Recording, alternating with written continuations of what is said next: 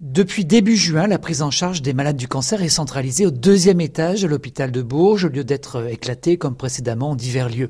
À la clé, l'ouverture de 13 lits spécialement réservés à l'oncologie. Et ça, c'est très important pour Asmae El Bourajdi, l'un des deux médecins oncologues recrutés par l'hôpital. On avait souvent recours aux lits de médecine dans l'hôpital euh, pour pouvoir soit gérer une complication du traitement du cancer ou une complication de la maladie ou une altération d'état général. Alors c'est vrai que l'ouverture des 13 lits, ça va nous permettre une prise en charge, je dirais, euh, globale et complète. Ça va avoir un effet sur la qualité de la prise en charge et du coup sur la suite des traitements parce qu'un patient qui va refuser le traitement parce qu'il ne supporte pas bien et puis après ça le ramène aux urgences tous les 3-4 matins donc il ne va pas accepter de continuer son traitement donc c'est important qu'il y ait une étape après traitement. Asmae El Bourajdi a quitté l'hôpital Gustave Roussy en région parisienne qui est pourtant une référence contre le cancer pour venir avec son mari, lui aussi médecin, à Bourges. Cela a permis l'ouverture de ce service qui dispose désormais d'une salle de soins spacieuse pour préparer les traitements des patients dans de meilleures conditions.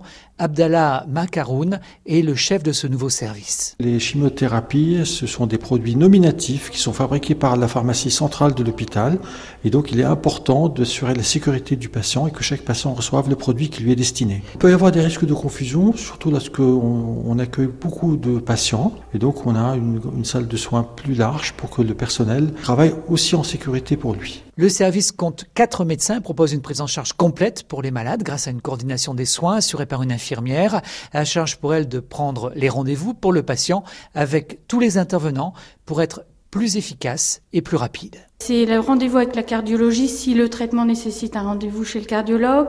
Karine Noubier, infirmière. C'est un rendez-vous chez le chirurgien pour euh, la pose d'un site implantable dans lequel on va injecter la chimiothérapie, orienter les patients euh, vers les différents intervenants, les prothésistes capillaires si elles vont perdre leurs cheveux, euh, les, orienter aussi vers éventuellement l'assistante sociale si on a besoin des aides, vers la psychologue, la socio-esthéticienne. De quoi soulager le malade dans cette épreuve que constitue le diagnostic d'un cancer et l'aider à consacrer toute son énergie à combattre la maladie.